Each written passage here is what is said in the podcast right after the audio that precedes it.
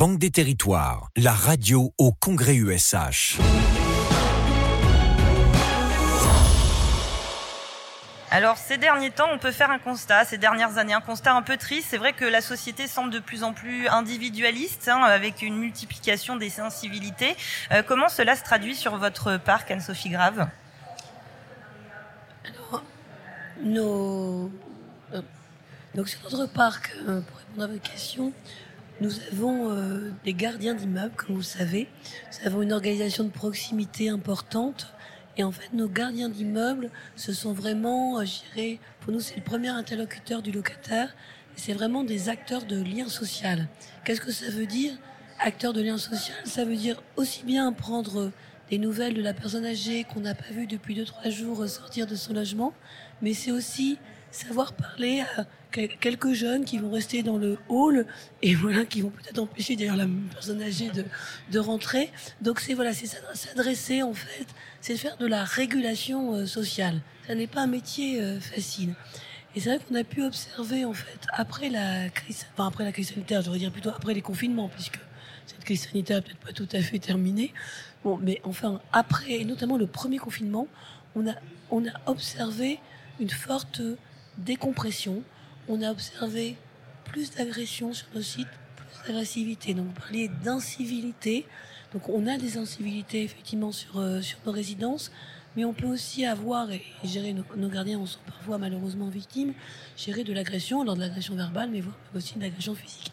Et il y a quand même une recrudescence, voilà, une tension plus forte après ce contexte que tout le monde a vécu difficilement. Le premier confinement a été difficile à vivre et ça a rendu les choses, je dirais, plus compliquées on n'est pas fait pour être enfermé, effectivement. Alors, dans ce souci euh, de cohésion sociale, CDC Habitat a noué un partenariat avec le réseau euh, Intermed euh, présent dans les résidences sociales, dans les pensions de famille, en centre d'hébergement géré, vous le disiez, par Adoma, la société d'économie mixte filiale du groupe CDC Habitat, donc qui accueille notamment les, travailleurs migrants. Alors, comment ce partenariat se concrétise sur, le terrain? On va s'y intéresser. L'exemple d'Intermed en Rhône-Alpes avec un témoignage à deux voix, celle d'Anne-Sophie Mouillet, directrice de l'agence de Lyon de CDC Habitat et celle de Marie Cleroy, infirmière psychologue sur le réseau Intermed.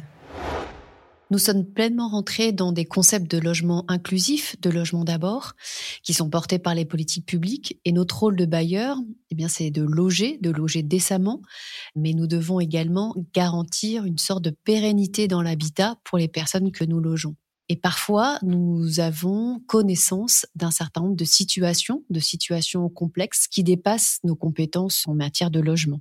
En tant que bailleur, moi, je suis pas dans, la compétence, on va dire médicale. Donc, l'idée, c'est plutôt de pouvoir vous dire que on observe, on observe des logements qui sont encombrés, dans lesquels les personnes gardent tout, gardent des cartons, gardent des ordures ménagères, et donc la situation, elle devient risquée au niveau sanitaire.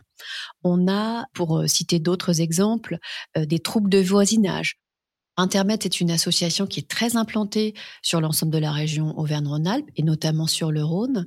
Il y a une mobilisation interbailleur sur le sujet de la souffrance psychique avec des dispositifs innovants qui ont été construits au fil des années et Intermed est un opérateur associatif qui porte ces sujets. C'est une complémentarité où nous, en tant que bailleurs, on identifie une situation et on transmet les éléments euh, factuels que l'on a repérés à un coordinateur intermède qui ensuite va se mobiliser avec euh, des infirmiers pour rentrer en contact avec notre locataire. C'est une complémentarité à rude épreuve parce qu'on sait que l'intervention souhaitée, elle est souvent issue d'échecs de prise en charge par le droit commun. Je dirais que les visites à domicile, elles sont aussi variées que des personnes qu'on rencontre parce que on va se baser sur le motif de l'interpellation et si la personne nous attend ou pas. Et du coup, toutes les visites à domicile seront faites sur mesure de la personne. Il y a plusieurs possibilités. Hein. Il faut connaître la saisine, on appelle ça des saisines. Donc c'est quand euh, une conseillère sociale ou le bailleur s'inquiète et demande l'intervention d'intermède. On lit la fiche de saisine. Souvent, de mon côté, j'appelle la conseillère sociale pour savoir si c'est toujours d'actualité, s'il y a eu du nouveau.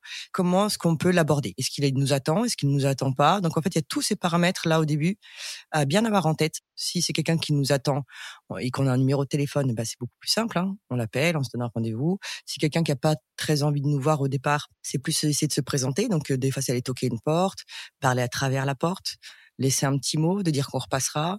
Ne serait-ce que l'ouverture d'une porte, des fois ça peut mettre deux mois, trois mois, ça dépend hein, vraiment des situations. Ensuite, une fois qu'on a accès au logement, ce qu'on appelle du coup des visites à domicile, bah, soit la personne accepte que l'on entre chez elle, soit elle préfère, et nous on laisse toujours la possibilité, c'est que ce ne soit pas forcément au domicile. Parce que souvent, c'est des logements où il est compliqué de recevoir, parce que c'est des personnes isolées, c'est leur intimité, souvent il y a quand même beaucoup d'incurie, une certaine gêne de leur part aussi, le temps que la relation se fasse, pour nous laisser rentrer chez eux. Donc euh, ce sera vraiment du cas par cas. C'est en tout cas ce que j'ai pu retenir et ce que j'ai pu voir euh, à Internet, c'est qu'il n'y a pas une visite qui se ressemble, ne serait-ce que dans la première approche un vrai travail euh, de terrain euh, d'intermède par le biais de, de, CDC Habitat. Alors voilà, ces personnes qui sont en difficulté, que Intermède veut aider, souvent ont des problèmes de santé mentale. Ça, c'est vraiment un sujet très important puisque ça a été quand même mis de côté pendant pas mal d'années, c'était pas pris au sérieux. Là, on sent que à l'heure d'aujourd'hui, vraiment, c'est les gens ont conscience que c'est des, des, vraies maladies en fait et qu'il faut traiter si on veut que ces gens-là aillent mieux. Euh, vous, vous êtes vraiment positionné là-dessus. Oui, le témoignage qu'on vient d'entendre est vraiment pour moi très important parce que c'est un peu, on voit bien aussi quelle est la limite à un moment donné du, du métier du bailleur social. Je disais que nos gardiens étaient acteurs de liens sociaux, de ces petites solidarités aussi de, proximité mais il y a des choses qui, ne peuvent pas faire, qui ne savent pas faire, et surtout qu'on leur demandera pas de faire.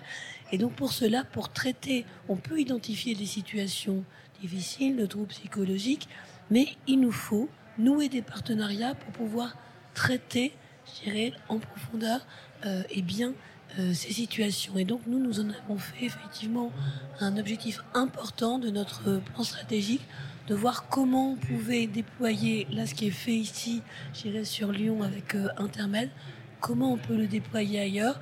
C'est vrai qu'on manque aussi hein, de structures en, France pour traiter ces sujets de la santé mentale, mais comme vous dites, ce qui est bien aujourd'hui, c'est qu'on en parle, on en parle, il y a une prise de conscience de ces sujets-là. On ne peut pas laisser nos locataires tout seuls par rapport à ces problèmes. On ne peut pas laisser non plus le gardien et le bailleur tout seuls avec ces problèmes. Et ça ne peut se traiter voilà, qu'en partenariat. En tout cas, CDC Habitat, c'est s'entourer. Il faut agir, mais avec les bons acteurs. Hein, ça, on l'a vu tout au long de, l'émission. L'émission qui, s'achève, Anne-Sophie Grave, euh, un mot peut-être pour conclure? Oui, et, le mot que j'ai envie de prononcer, c'est l'aller vers. Puisqu'on a parlé de la crise énergétique, les éco-gestes, et on va demander à nos équipes d'aller encore plus vers les locataires pour les accompagner. Ce qu'on vient d'entendre en toute fin d'émission, c'est aller vers aussi les locataires qui peuvent avoir aussi des troubles, je profonds.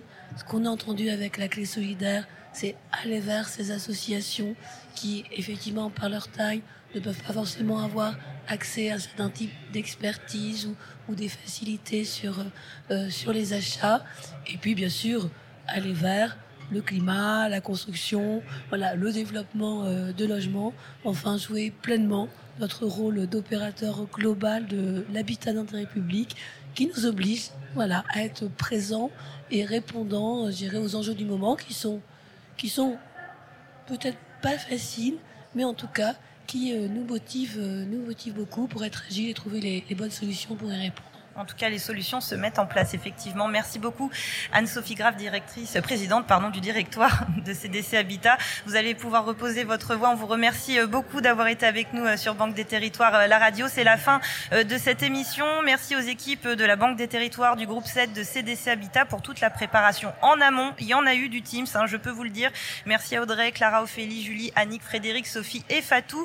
Merci à EDDP, Xavier et Ludovic pour ce magnifique studio. Merci à l'équipe technique de Goum, euh, Guillaume, Manon, Thierry, Tim et Ninon. Et merci à vous, Alexandre Vibar. Merci, avec plaisir. Euh, euh, écoutez, je suis, je suis ravi d'avoir participé à ces trois jolies émissions. Euh, quand je dis jolies, euh, c'est des émissions qui ont été denses, qui ont nécessité beaucoup de travail, vous l'avez dit, des réunions Teams, de la, de la préparation. Ça s'est bien passé. On est content d'avoir aussi pu rencontrer pas mal de monde à l'occasion de, de, ce salon. Et puis on prépare un, un, autre salon, le salon des EPL, la semaine prochaine. Nous aurons le plaisir, avec la Radio Banque des Territoires, d'animer d'autres d'autres programmes. Enfin, on espère que les grèves nous permettront d'atteindre Tours, mais d'ici cinq jours, sinon on louera une calèche ou on trouvera autre chose. Et pour reposer votre voix aussi, Marilène, j'ai trouvé un baby-foot Ça Ah vous oui. dit de faire une petite Bah, partie euh, écoutez, vous me après gardez euh, une place. l'émission. Ça marche avec plaisir. C'est gentil Alexandre. À tout de suite. Alors puisque Banque des Territoires la radio, euh, on vous donne rendez-vous effectivement à Tours mardi et mercredi prochain pour le congrès des entreprises publiques locales où les thématiques du logement et de la transition énergétique seront encore largement évoquées. Bonne fin de journée à tous.